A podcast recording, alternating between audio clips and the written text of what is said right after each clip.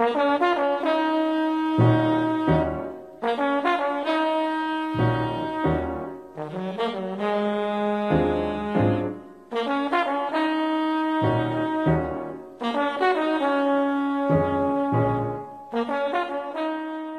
pessoal, sejam bem-vindos ao GMPRcast, o podcast do GMPR Advogados. Eu sou Arthur Siqueira, advogado, sócio GMPR. No episódio de hoje, resolvemos trazer o time feminino do GMPR para falar sobre um assunto de extrema importância para qualquer escritório de advocacia: gestão. Considerado por muitos a parte mais sensível de um escritório, uma gestão profissional acaba por trazer tranquilidade e segurança para que os advogados possam otimizar o tempo no que realmente importa prospectar clientes e produzir conteúdo intelectual.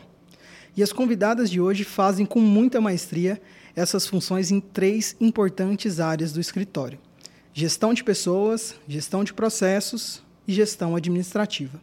Então, ouvinte, prepare seu drink favorito e nos acompanhe mais uma vez, pois o tema hoje será Gestão para escritórios de advocacia. E para começar, eu acho que seria interessante a gente apresentar esse time feminino do escritório, cada uma aqui desenvolvendo uma área específica e muito importante do GMPR. E a gente gostaria de ouvir, Lorena, um pouco da historinha de cada uma de vocês, começando por você. Bacana, Arthur. Bem, eu entrei no GMPR Advogados na condição de estagiária em agosto de 2015, então lá se vão mais de seis anos por aqui. Fui efetivada, advogada associada e hoje estou na condição de sócia do GMPR, coordenando a equipe de direito público já desde o início de 2018, ou seja, já vou para o quinto ano de coordenação. Nesse tempo foram muitos desafios, já passei por outras áreas do direito no escritório, mas o direito público de fato me cativou e fui ficando na equipe de direito público e hoje tenho a honra de coordenar essa equipe, que é de fato a equipe mais antiga do GMPR Advogados, mais tradicional nessa configuração de equipe que a gente conhece. Nesses anos, então, posso dizer que quando iniciei a coordenação, de fato eu não sabia o que era gerir, nem pessoas, nem equipe. Eu sabia do direito, de processo eu conhecia, mas foram anos de tentativa, erro, aprendizado e de muito crescimento. Hoje eu considero que eu tenho um bom conhecimento de gestão de equipe, mas é puramente empírico. Estudo alguns artigos, me interesso pelo tema porque é um tema que toca muito a minha rotina, muito meu dia a dia. E essa experiência tem me proporcionado bons espaços, conversando com colegas e novas oportunidades. Eu acho que gestão é um tema muito relevante para quase todas as profissões, extrapolando até o âmbito de escritório de advocacia.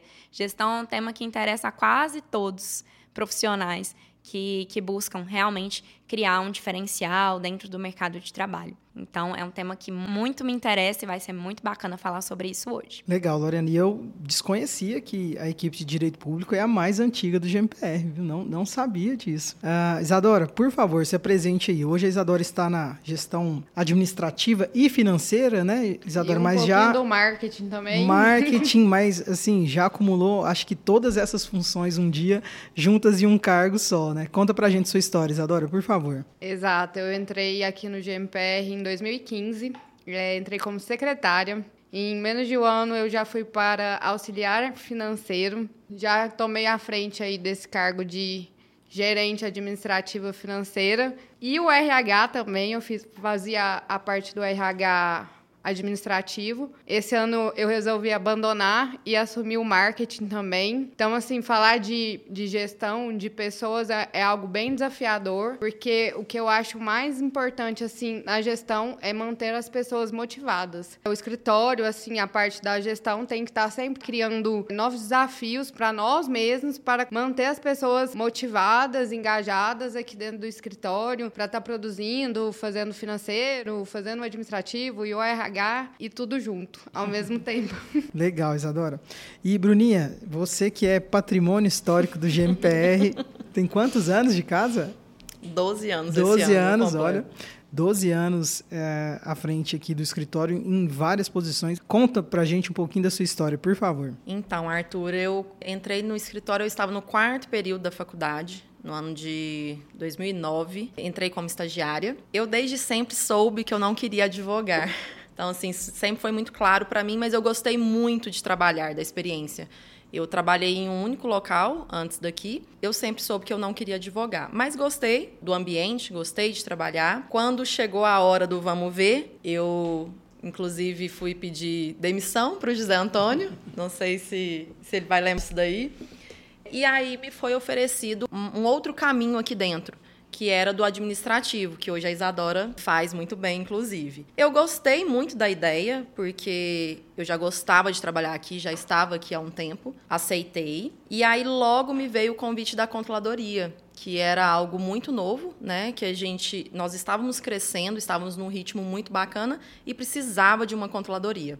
Então assumi a controladoria por muito tempo, fui sozinha. Depois eu já precisei de ajuda e eu morei fora por um ano quando eu voltei, vim para essa área de gestão de pessoas, de RH, que era algo que eu fazia meio ali não oficialmente, mas já indiretamente, mas já fazia. E é algo que eu sou apaixonada, que eu gosto, gosto muito de lidar com pessoas, mas é algo muito desafiador. Para os que me conhecem, não sou uma pessoa tão fácil de lidar, mas tento, eu tento todos os dias fazer o meu melhor. Mas o papel de RH exige uma postura mais dura mesmo, assim. É verdade. Menos coração e mais razão. É verdade. Com certeza. Acho que nessa posição que você tá, Bruna, a gente é, espera que realmente você seja dura, né? Com, com, com a gente, com Eu os preciso melhorar. e já melhorou muito, tá? Foi um dos motivos que me, que me fez sair desse papel, porque é muito difícil, às vezes, você tirar a emoção de lado e, e, ser só razão e ser dura o tempo inteiro. É verdade. É desafiador. Um dos desafios de liderar, né, de, de assumir essa gestão de equipes, gestão de pessoas, eu acho que é muito difícil. E já falando um pouco sobre gestão de equipes, eu acho que a gente tem casos muito bons de serem analisados aqui no escritório, inclusive a equipe de direito público, Lorena, que é a equipe mais antiga do escritório, você disse aqui pra gente. Como que funciona um pouco a gestão da sua própria equipe, né? Eu sei que é importante a gente ter uma certa divisão de tarefas, de responsabilidades, né, estruturar a equipe ali, fazer reuniões semanais, mensais, não sei como você né, trabalha. Conta para a gente um pouco dessa sua experiência na equipe de direito público, para a gente depois bater um papo sobre gestão aqui de equipes, de pessoas, né? Perfeito, Arthur. Eu acho que o tema gestão de equipe, ele mescla tanto a temática de gerir pessoas, quanto a temática do objeto fim do escritório de advocacia, que é o serviço que nós entregamos. Vou chamar de negócios mescla as duas coisas.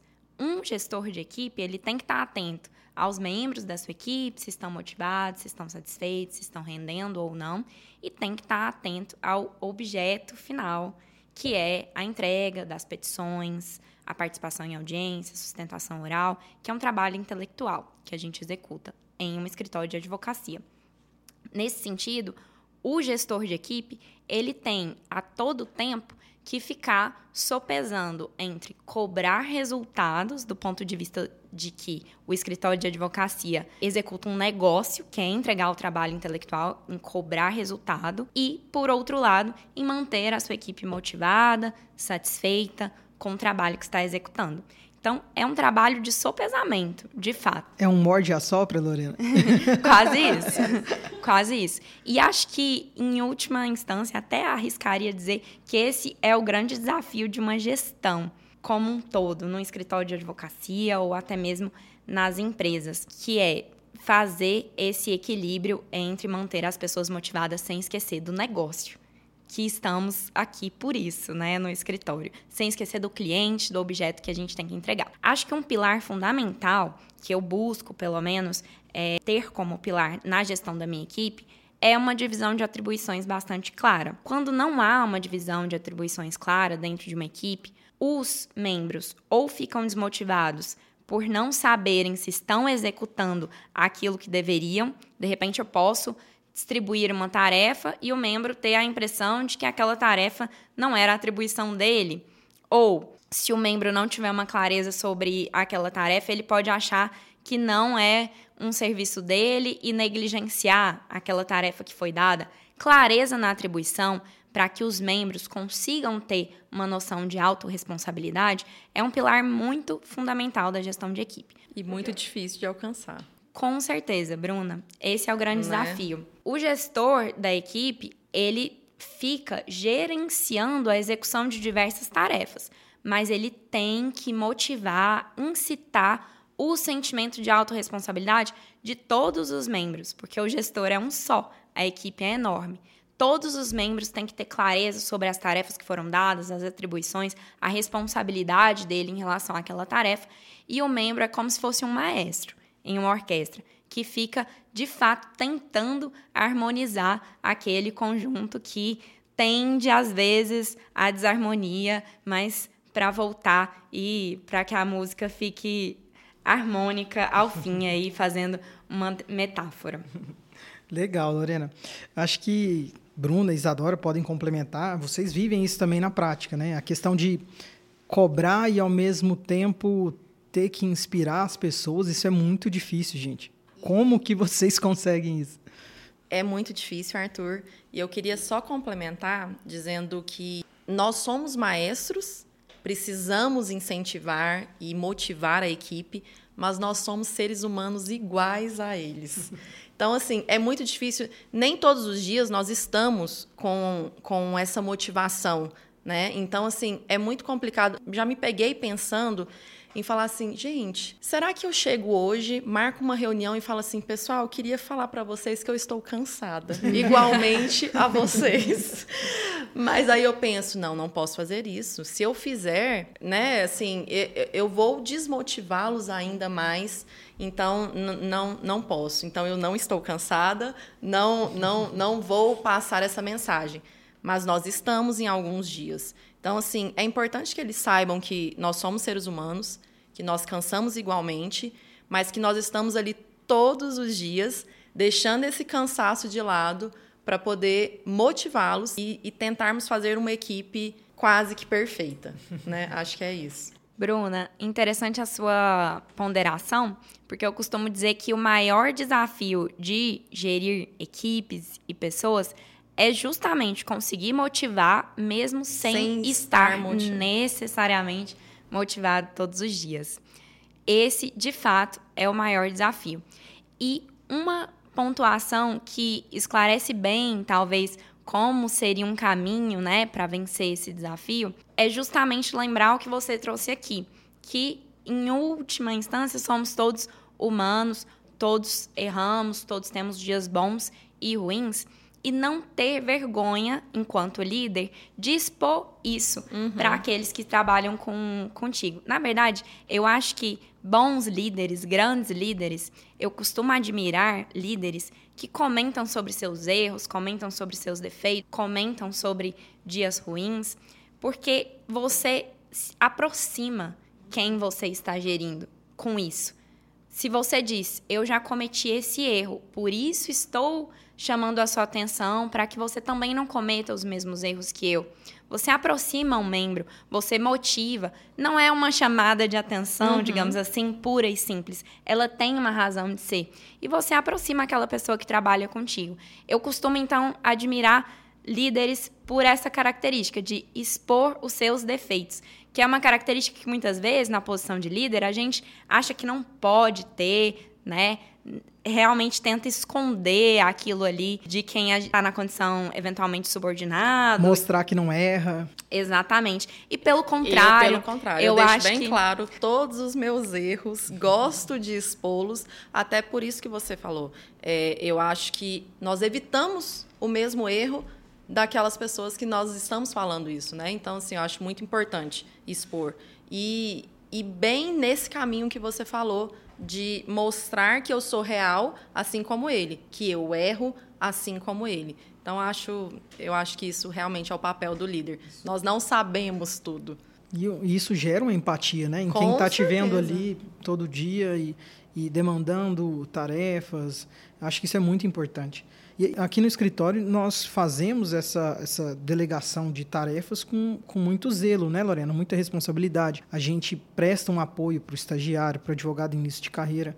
A gente deixa bem claro o que a gente quer, mas por outro lado também é, mostra o caminho. Isso é muito importante, né, para quem está chegando. É muito engraçado, né, como é, essa posição de liderança mudou nos tempos. É, hoje em dia você não pode ver mais o líder e nem deve ver o líder como um carrasco, um durão que cobra. Hoje você tem que, tem que apoiar o, o colaborador, tem que incentivar, tem que motivar, tem que se mostrar que está junto ali o tempo inteiro. Então, isso assim, é muito interessante.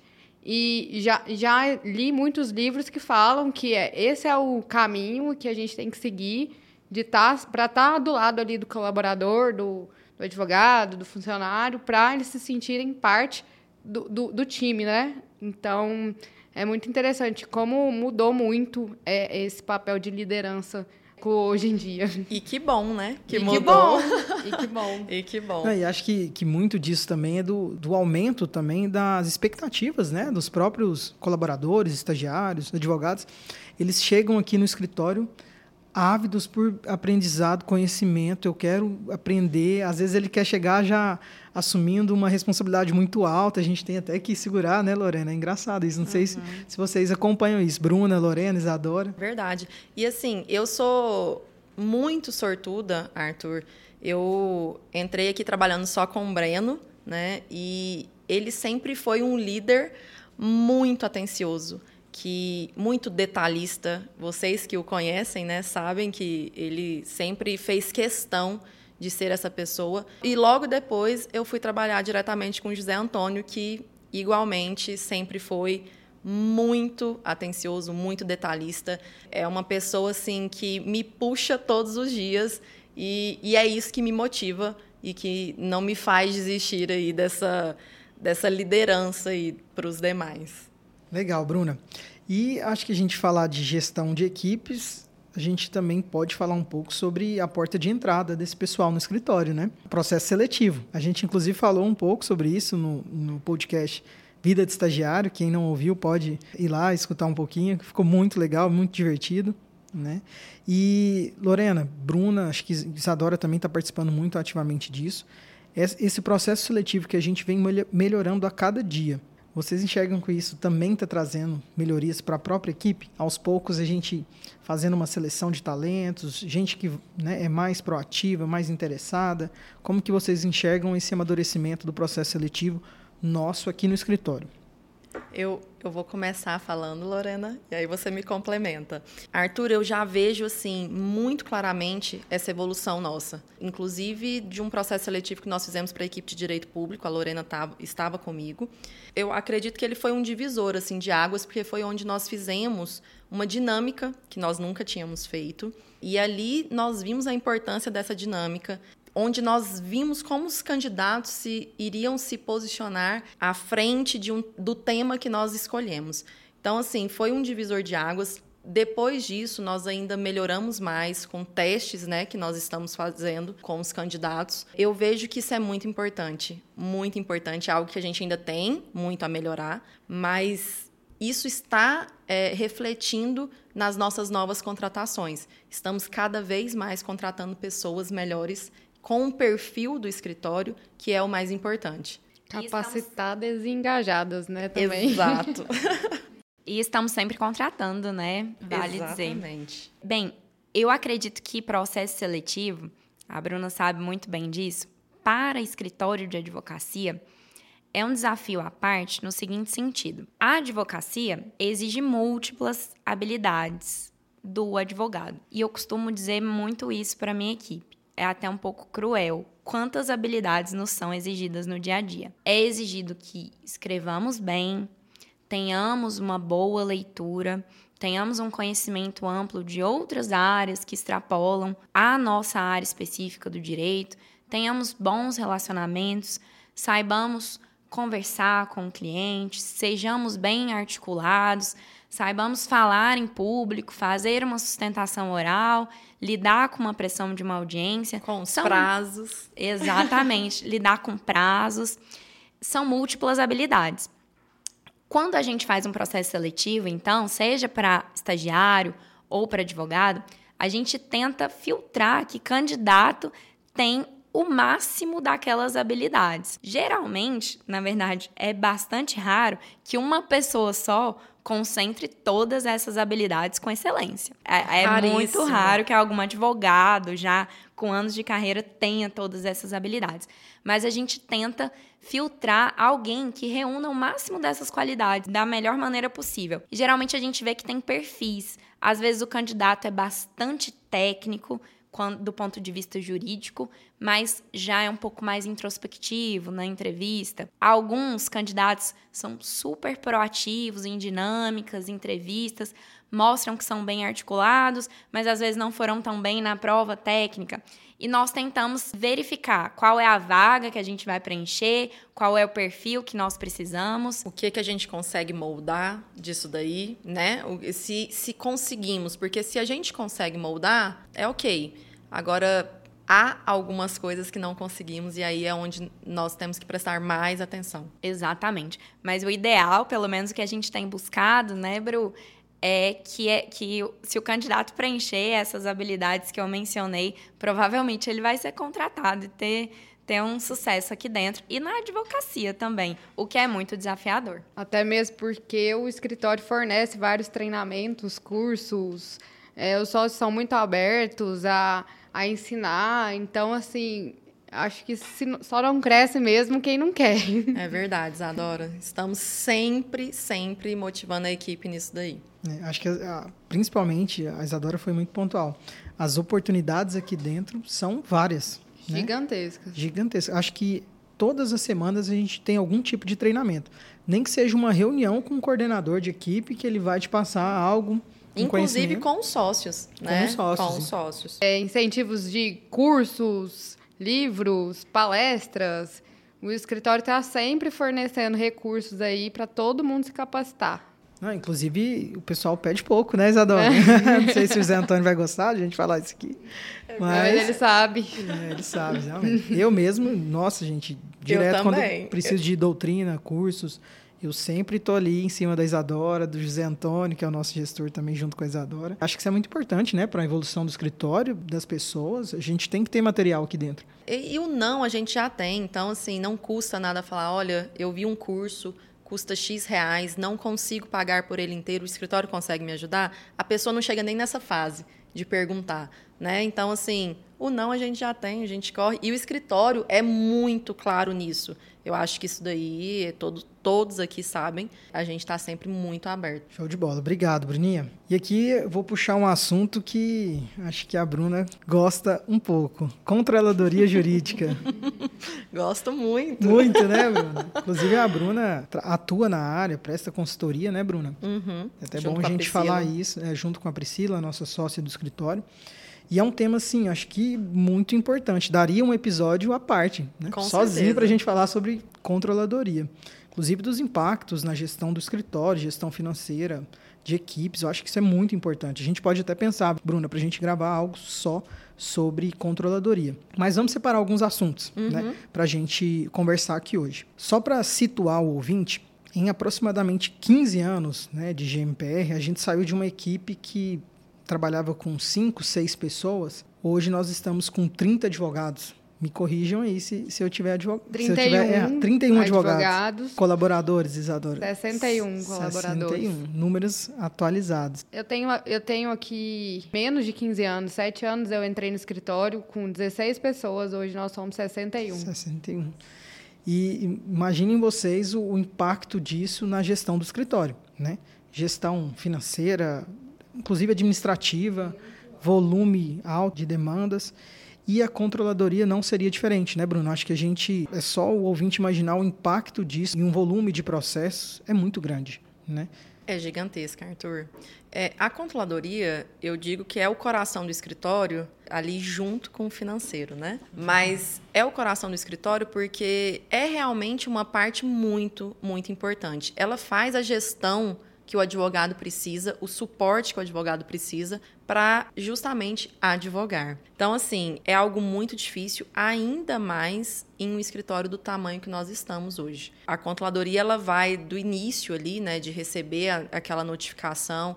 Tem muitos caminhos, né? Eu vou, vou falar aqui um de receber a notificação, de agendar aquele prazo inicial, de fazer o protocolo inicial, de agendar audiência, de gerar uma pauta de audiência, emitir uma guia de custas, de fazer um, a diligência né, da cópia ou de ligar num gabinete. Então, assim, são muitas atividades da controladoria. E sem uma equipe, realmente, ela, eu quero aqui, inclusive, agradecer a minha equipe.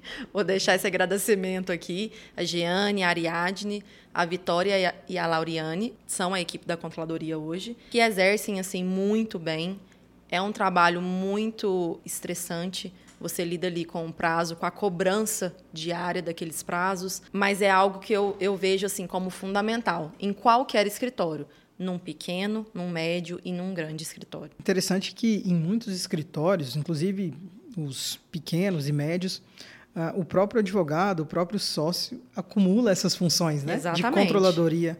De e é onde a... eles vão sentindo a necessidade de, de alguém, ter... Uhum. exatamente. Uhum. Sócio assumindo função de administrativo e financeiro, de gestor de equipes ao mesmo tempo, é um desafio muito grande, né? Muito. E assim, eh, se ele tiver essa noção desde o início, e claro, quando as condições né, o permitirem, se ele souber utilizar isso a favor dele e do escritório em si, ele tem um tempo para prospectar cliente, para efetivamente atuar, produzir intelectualmente, seja em, em, várias áreas. E essa noção ele não, às vezes ele não percebe no início, quer economizar. Na verdade, eu vejo que a maior dificuldade é ele confiar ele não confia. Ele prefere ele controlar aquilo ali. Porque realmente são informações muito importantes. Você está delegando para sua controller ela controlar o seu prazo, ela controlar a sua audiência, a sua agenda, o seu pedido de cópia, o seu pedido do que quer que seja.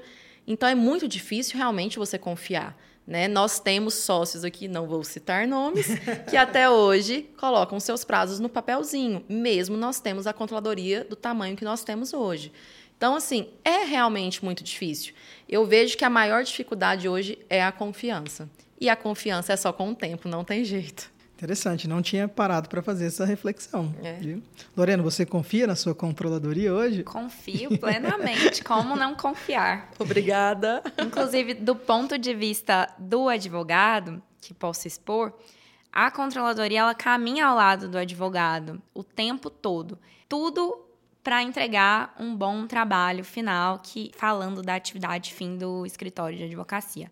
Eu acho que um advogado que está amparado por uma controladoria bem estruturada, ele consegue se dedicar intelectualmente a peticionar bem, ele consegue se dedicar a se preparar para uma boa sustentação oral, uma audiência, ele consegue dedicar o seu tempo para ouvir o seu cliente com mais calma, porque essas atividades de cunho mais burocrático, do controle, ficam para a controladoria. A controladoria, então, ela caminha ao lado do advogado o tempo todo, poupando, entre aspas, eu vou usar assim, ele de algumas funções que são também da advocacia, como o Arthur disse, a controladoria, na verdade, ela faz funções da advocacia. Só há essa divisão, né, entre a parte técnica da advocacia e a parte da controladoria. Então, a controladoria é essencial para o advogado que queira se dedicar a essas atividades que eu mencionei. Interessante que, em conversa com um advogado do interior que tem um escritório é, ainda em crescimento, ele justamente me fez essa, esse questionamento. Será que uma controladoria, às vezes, não dá um, um tom de, de muito artificial à advocacia ou substitui né, aquela advocacia artesanal que a gente conhece e inclusive pratica aqui no escritório. E, na minha opinião, não. Né? A controladoria faz algumas ações que podem ser delegadas, né, que não vai ter prejuízo no trabalho intelectual, mas não interfere em estratégia processual, em você deixar, por exemplo, para manifestar num processo no prazo fatal para ver o que a outra parte vai manifestar, um exemplo, né? Então, assim, eu acho que não interfere, a gente consegue ainda ter essa gestão, né? Então, assim, não interfere no trabalho do advogado, né? Esse mito, acho que não com existe. Com certeza, com certeza, Arthur. E assim, eu tive uma reunião há pouco tempo e uma advogada me falou algo muito, assim, que eu achei muito interessante. E é a verdade. A controladoria, ela tem que parar de ser vista como alguém que faz protocolo e faz uma pauta de audiência simplesmente. A controladoria ela está ali para fornecer dados estratégicos tanto para o advogado quanto para o escritório em si. Então ela está ali para gerir realmente, falar assim, Lorena, a sua equipe em três meses ela entregou todos os prazos no fatal ela tá ali. A Lorena às vezes vai falar assim: Poxa, pera, eu aqui nos meus três meses de trabalho diário, corrigindo peças, eu não tinha parado para pensar que todos os prazos da minha equipe foram entregues no Fatal. Então, assim, tem que ter essa pessoa que está ali para passar dados estratégicos. Espera aí, então, nós, o que, que nós vamos fazer diante desse dado que a controladoria me trouxe? Eu acho que a controladoria tem que ser vista dessa forma. Olha, Bruno, até arrepiei aqui com seu exemplo, viu? Eu já usei o máximo. Eu queria né? esclarecer aos ouvintes que, graças a Deus, é um exemplo fictício. Exatamente. nem eu, nem a controladoria deixamos isso acontecer. É Minha equipe sabe muito bem disso. Eu usei o pior dos exemplos que são os prazos fatais. Não, mas eh, esse exemplo foi excelente, Bruna. Mas eu acredito que trazer esses dados é, é um diferencial e é algo que a controladoria está aí para nos proporcionar, porque não é algo que a gente consiga ver ali diariamente com todas as outras atribuições que o advogado tem ou o próprio coordenador. Até para cálculos de produtividade, lucratividade, Exatamente. quem que está eu sempre puxando aqui para o financeiro, né? Mas a controladoria ajuda muito aí nesse papel de produtividade, emissão de guias, de não deixar guia para o último último momento ali, tá enviando para o cliente sempre, fazer essa programação aí. Então, é um coraçãozão mesmo. Uhum. Inclusive, tem, tem um diálogo entre controladoria e financeiro, né, Isadora? Principalmente tem, em questão muito. de guias, diligências. Às vezes, o advogado precisa, com urgência, de uma um guia, pagamento, um pagamento. Né? Então, assim, o financeiro sempre está ali junto com a controladoria. Com certeza. Quase sempre, né? Uhum. Quase sempre. Interessante. E assim, acho que outro assunto que a gente pode abordar aqui, Bruna, falando sobre controladoria, é sobre tecnologia. Né? A gente recentemente, acho que nos últimos dois anos, a gente vem transformando o escritório do ponto de vista de gestão, principalmente investindo em tecnologia alteramos o sistema de gestão de processos, de prazos. Hoje está tudo muito mais simples. No começo, eu confesso que sofremos muito, né, Lorena? na, na, qualquer mudança, ela é. É, é nós usamos, um o, nós usamos o nosso sistema antigo por seis anos. Então, essa mudança ia vir com a dor Exatamente. E assim, como que foi essa transição? Acho que você encabeçou esse projeto, foi muito bem feito, inclusive. Hum. Conta pra gente como que foi essa transição. Hoje a gente está com um sistema bem melhor. Conta pra gente um pouquinho sobre isso. Eu acho que sem um sistema, quase que impossível a gente ter uma controladoria em um escritório. Nós precisamos de um sistema. Como eu falei aqui, nós por seis anos usamos o mesmo sistema, que nos atendia muito bem, né? Vamos sempre nos atendeu muito bem, mas nós sentimos essa necessidade de migrar para um sistema novo. Hoje o sistema que nos atende ele é muito mais automatizado ele é muito mais rico em informações, mas eu digo sempre assim, se não tivermos pessoas que alimentem o sistema, realmente ele não vai para frente, ele não nos traz o que nós precisamos. Então, assim, hoje o nosso sistema ele é fantástico, nós temos aí uma base de quase 7 mil processos é algo muito grande.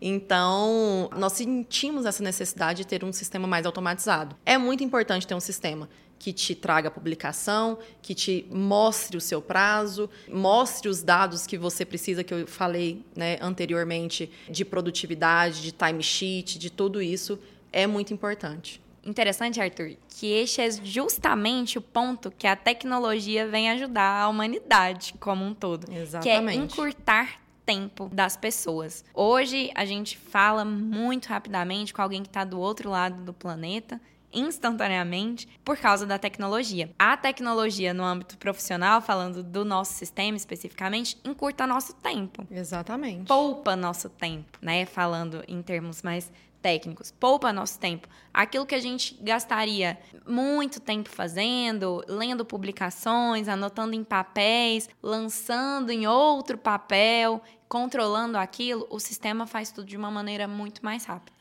Um exemplo disso é o prazo mesmo. Hoje o nosso sistema, ele faz a contagem automática. Ele tem um prazo interno configurado e ele faz a contagem desse prazo. Antigamente era manual. A tecnologia ela ajuda a gente o tempo inteiro. Cada controller pegava cada prazo. Meu. Se eu contar aqui, era um ah. papelzinho que chegava, a gente. Calendário. Um calendário ali, a gente fazia essa. Exatamente. Deixar claro que a tecnologia ajudou a gente demais, porque hoje um, um, advogado aqui no escritório consegue trabalhar da onde ele estiver, na China. Ele consegue fazer todo o trabalho que ele faria aqui dentro do escritório. Então, o escritório investiu pesado aí em tecnologia, em sistemas, e é o futuro, né? Exatamente. Acredito que talvez o único ponto positivo da pandemia foi essa questão do home office, já trazendo isso, né, porque a Isadora falou. Hoje nós temos pessoas que trabalham remotamente e isso não nós não temos impacto nenhum. Inclusive, teve estagiário que ficou de home office durante toda a pandemia. Né? Exatamente. Né? E nós temos advogados aqui no escritório que trabalham duas vezes na semana presencialmente, três vezes na semana em casa. Em casa. Então, assim, isso é com o timesheet, com o sistema, lançando as horas trabalhadas nós temos como medir essa produtividade. Então é muito tranquilo. A tecnologia está aí realmente só para ajudar. Que interessante. Não sabia que tinha gente trabalhando. Temos, Arthur. ah, revelações durante, né? O, Na verdade, hoje já é até uma, uma opção. As pessoas já vêm para o escritório perguntando se tem a opção de trabalhar de home office. Então, assim, é uma, uma, uma realidade. realidade no nosso tempo. Interessante que se a gente não tivesse investido em tecnologia, né, a gente não estaria conseguindo né, monitorar, fazer esse acompanhamento. Foi, foi uma sorte muito grande, assim. Bem no início da pandemia, o escritório investiu pesado em sistema, em tecnologia, em home office, e logo veio essa necessidade aí para todos. Que interessante, legal demais. Bom, sobre controladoria e gestão de equipes, Lorena, você gostaria de falar alguma coisa? Hoje você tem essa, essa questão dos prazos, da gestão de prazos, tudo muito bem acertada. Você que ainda monitora tudo, você que manda para protocolo, conta para a gente um pouco aí dessa, dessa parte controladoria e gestão de equipes. Interessante, Arthur, que eu acho que os temas que você lançou aí todos se unem em uma palavra que a Bruna mencionou na fala dela que é confiança. Eu acho que gerir é, sobretudo, confiar. E acho que esse foi o meu primeiro desafio lá atrás, em 2018, quando eu comecei a coordenação da equipe. Todos temos nossas personalidades e nós imprimimos ela no nosso trabalho. E eu me vi uma coordenadora, desde o início, muito centralizadora. Talvez me faltava confiar um pouco mais nas pessoas. E com o tempo, nós vamos aprendendo na gestão de uma equipe que esse é o caminho, que não há outro. Porque o gestor de uma equipe, de um escritório, ele tem um tempo limitado. Eu tenho 24 horas no meu dia. Se eu quiser centralizar todas essas atividades, a minha entrega estará limitada a essas horas.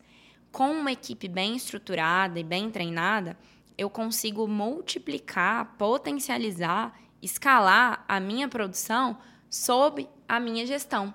Então, esse é o interessante da terceirização, é você conseguir escalar uma produção mantendo o controle sobre tudo. E esse é o papel de um grande líder, né? Que está aí para conseguir descentralizar é a parte mais difícil, parar o seu tempo, ensinar, falar assim, ah não, delegar, delegar, né? você faz muito mais rápido.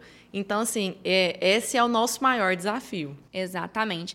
Mas chega-se a um ponto, que foi o ponto que o GMPR chegou, de tamanha expansão, que não há outro caminho que não terceirizar, confiar, formar novas pessoas, formar novas gerações de advogados, de estagiários. Acho que esse é o grande desafio mesmo da gestão de equipe. Hoje, de fato, eu tenho o controle técnico sobre todas as petições que são elaboradas no âmbito da minha equipe, sobre todos os processos que tramitam no âmbito da minha equipe, eu tenho controle sobre tudo. E a minha equipe, os membros, executam as atividades sob a minha orientação, nós traçamos a estratégia juntos, nós debatemos o caso juntos, debatemos o caso junto ao sócio responsável, que também sempre há um outro sócio responsável no caso. Debatendo o caso, eu tenho este controle técnico, intelectual, digamos assim, do trabalho que a gente entrega.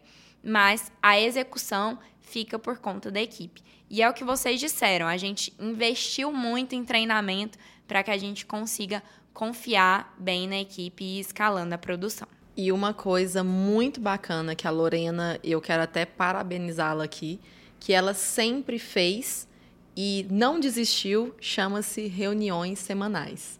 Ela tem esse hábito, faça chuva, faça sol, online, presencial, ela mantém esse hábito de reuniões semanais com a equipe dela. Eu acho que isso faz total diferença, né, Lores? Faz bastante diferença, Bruna. Nós fazemos a reunião para planejar tudo aquilo que vai ser feito durante a semana. Então, fazemos a reunião às segundas-feiras, é a primeira coisa que nós fazemos durante a semana e passamos todas as atividades que estão programadas para aquela semana. Nessa reunião, eu tenho condição de saber se tem alguém sobrecarregado, se tem alguém ocioso e ao fim da reunião, o sobrecarregado distribui trabalho para o ocioso sob a minha orientação.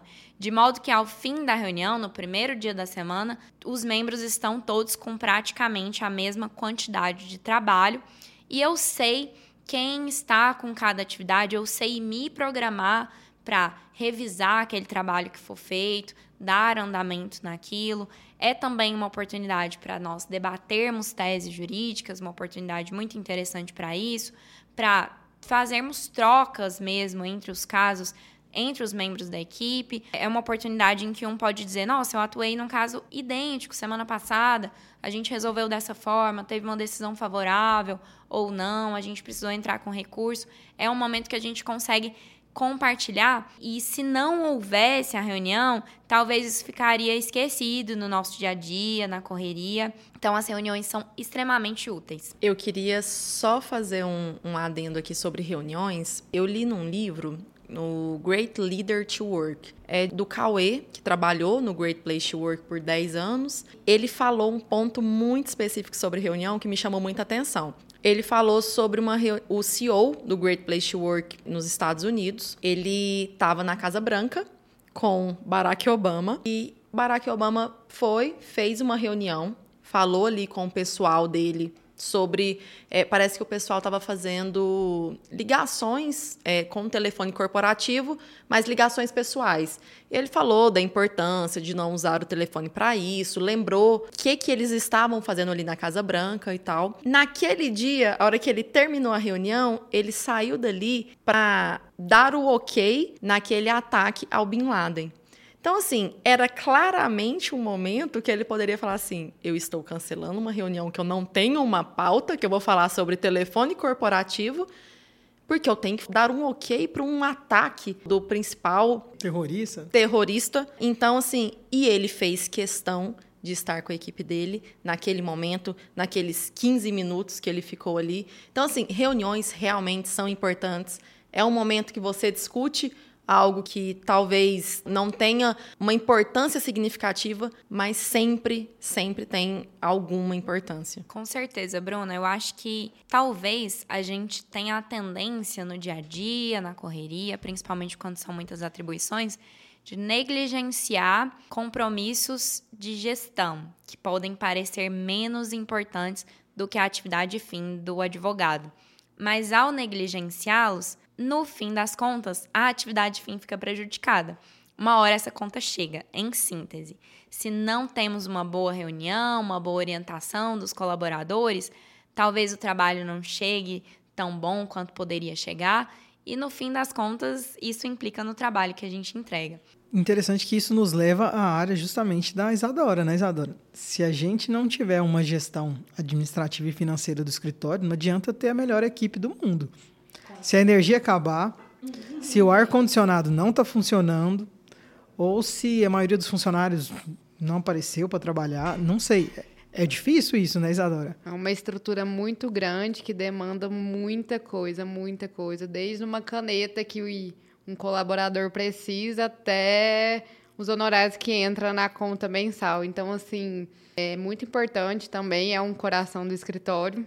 Tá ali a controladoria financeira que eu falo que sem eles não sei o que, que seria do GMPR, que é uma área que tem que ser muito valorizada. Nós não somos tão grandes igual a equipe jurídica, mas é muito fundamental. Vou deixar aqui também meu agradecimento à minha ajudante, a Ana, que está ali me auxiliando sempre é muito importante isso tudo aqui para o funcionamento, até para a lucratividade do escritório, a gente saber o valor de cada coisa, o valor de cada honorário, o valor de um cafezinho que é servido para o cliente.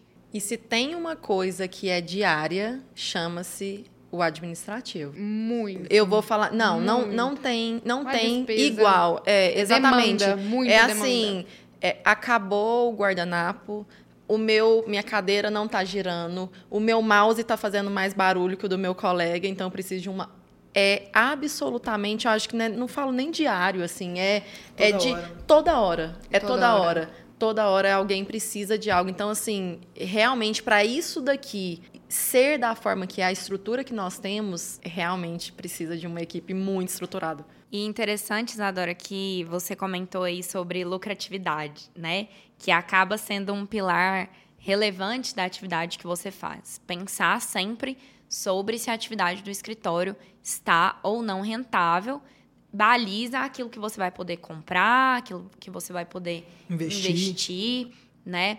E acho que falando aqui de gestão e de pessoas e de lucratividade, quando a gente reúne esses temas, muitas vezes são temas vistos em confronto. Motivar pessoas e, ao mesmo tempo, buscar lucratividade. Muitas vezes, algumas pessoas podem achar que são temas que caminham em sentidos opostos, mas acho que a grande arte por trás de gerir um escritório de advocacia, e gerir uma estrutura composta por pessoas é justamente conseguir atingir as duas finalidades.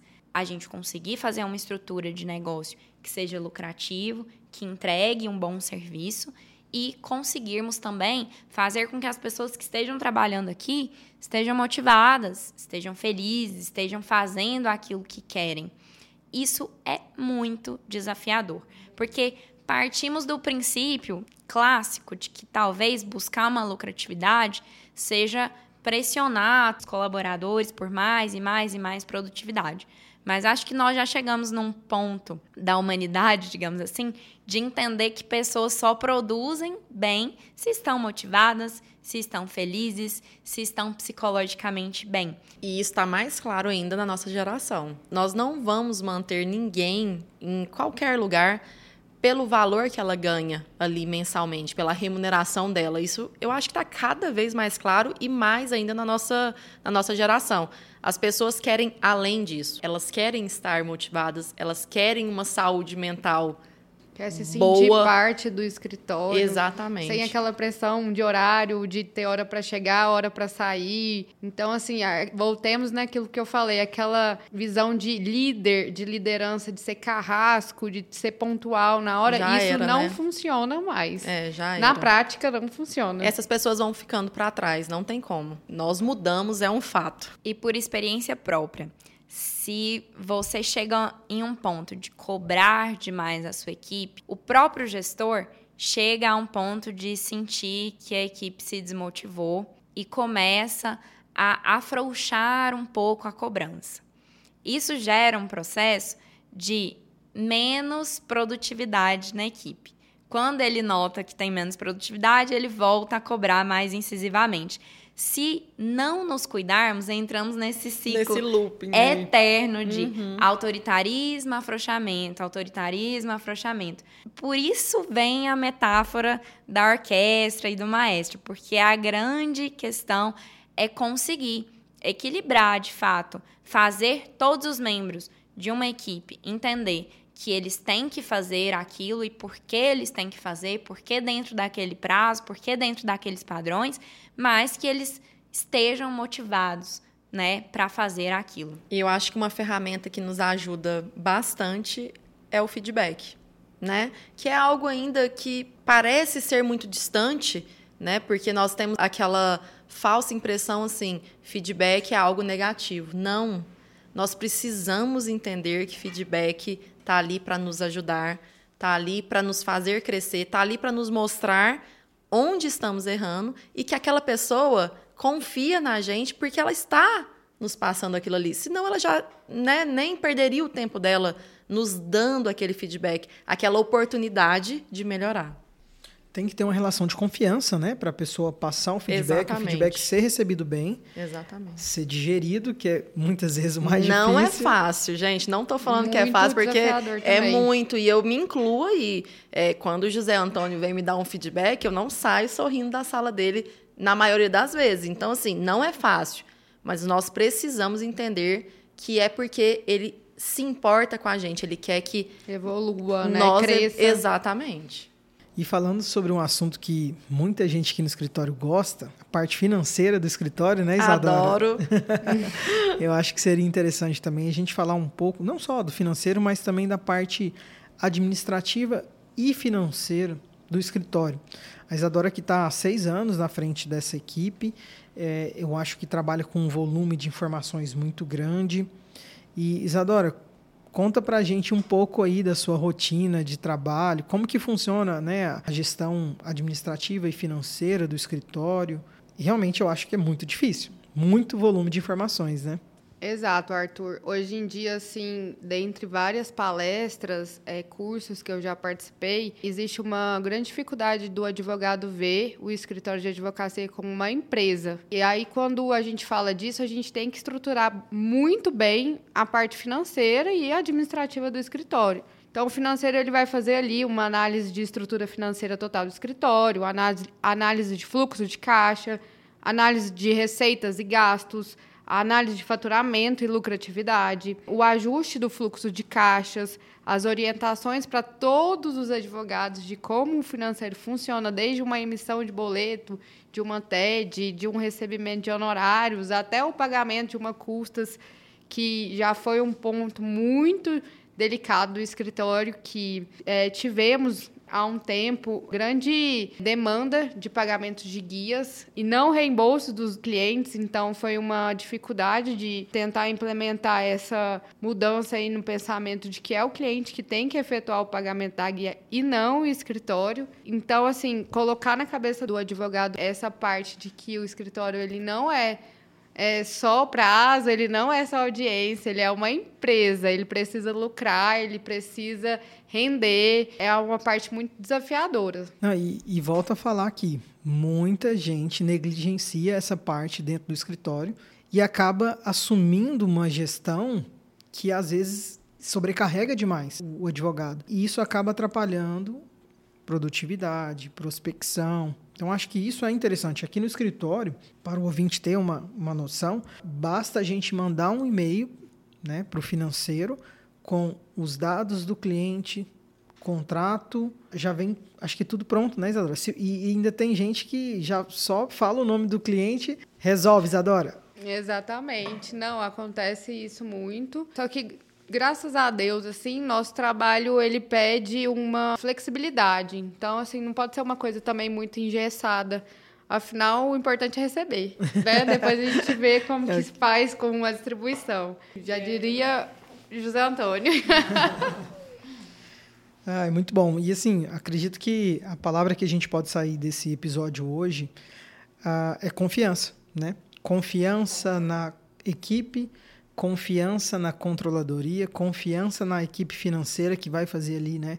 A administração de boletos, notas fiscais, a questão da produção intelectual, né, Lorena?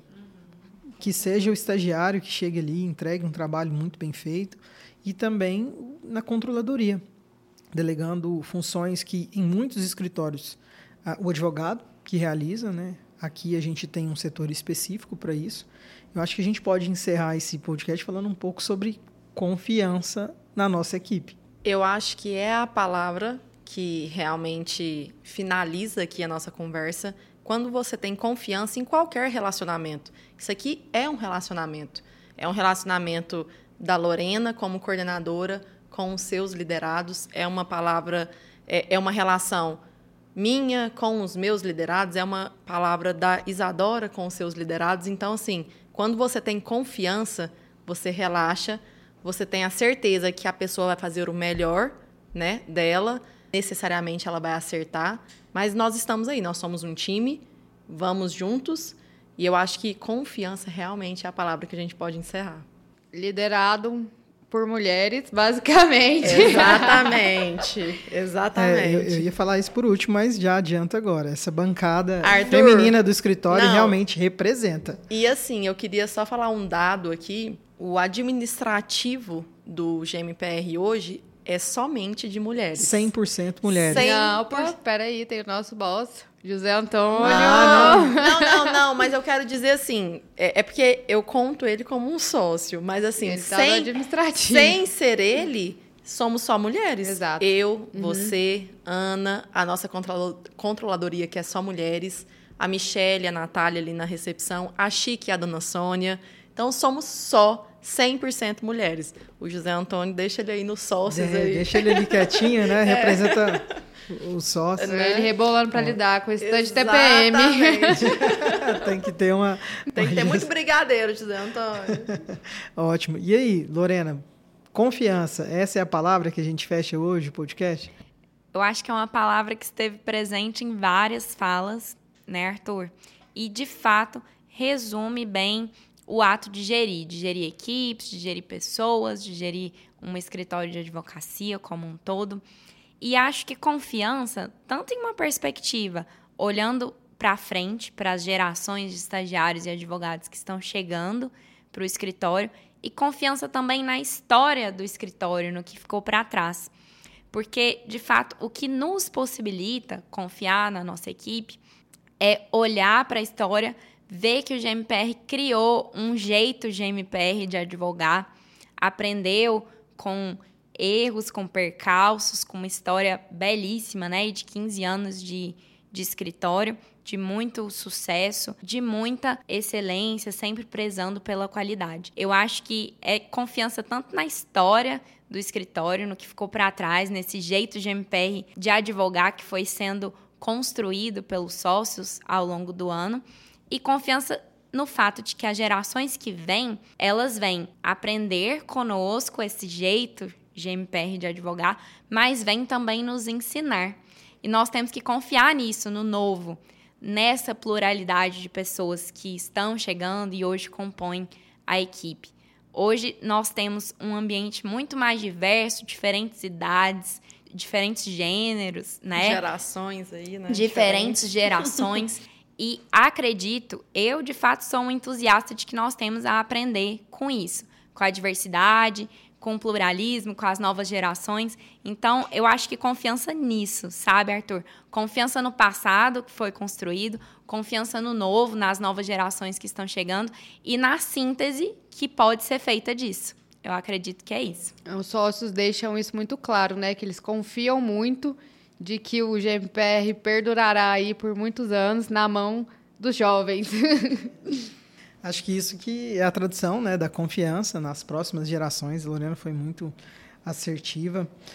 Pessoal, obrigado. Foi um prazer compartilhar essa, essa bancada feminina com, com vocês hoje. E acho que o ouvinte teve uma, uma noção de que quem manda no escritório tem muita participação feminina nisso, viu? Acho que a gente está muito bem representado. E agradeço Bruna, agradeço Isadora, Lorena. Eu agradeço também. Muito obrigada. Foi muito bacana participar. Foi muito bacana estar com vocês. Eu que agradeço. Muito obrigada. Obrigada, Arthur. Foi honroso de fato estar aqui. E estamos apenas representando uma universalidade de mulheres que compõem esse time do GMPR Advogados, competentíssimas, diga-se de passagem. E esse foi mais um GMPR Cash, o podcast do GMPR Advogados.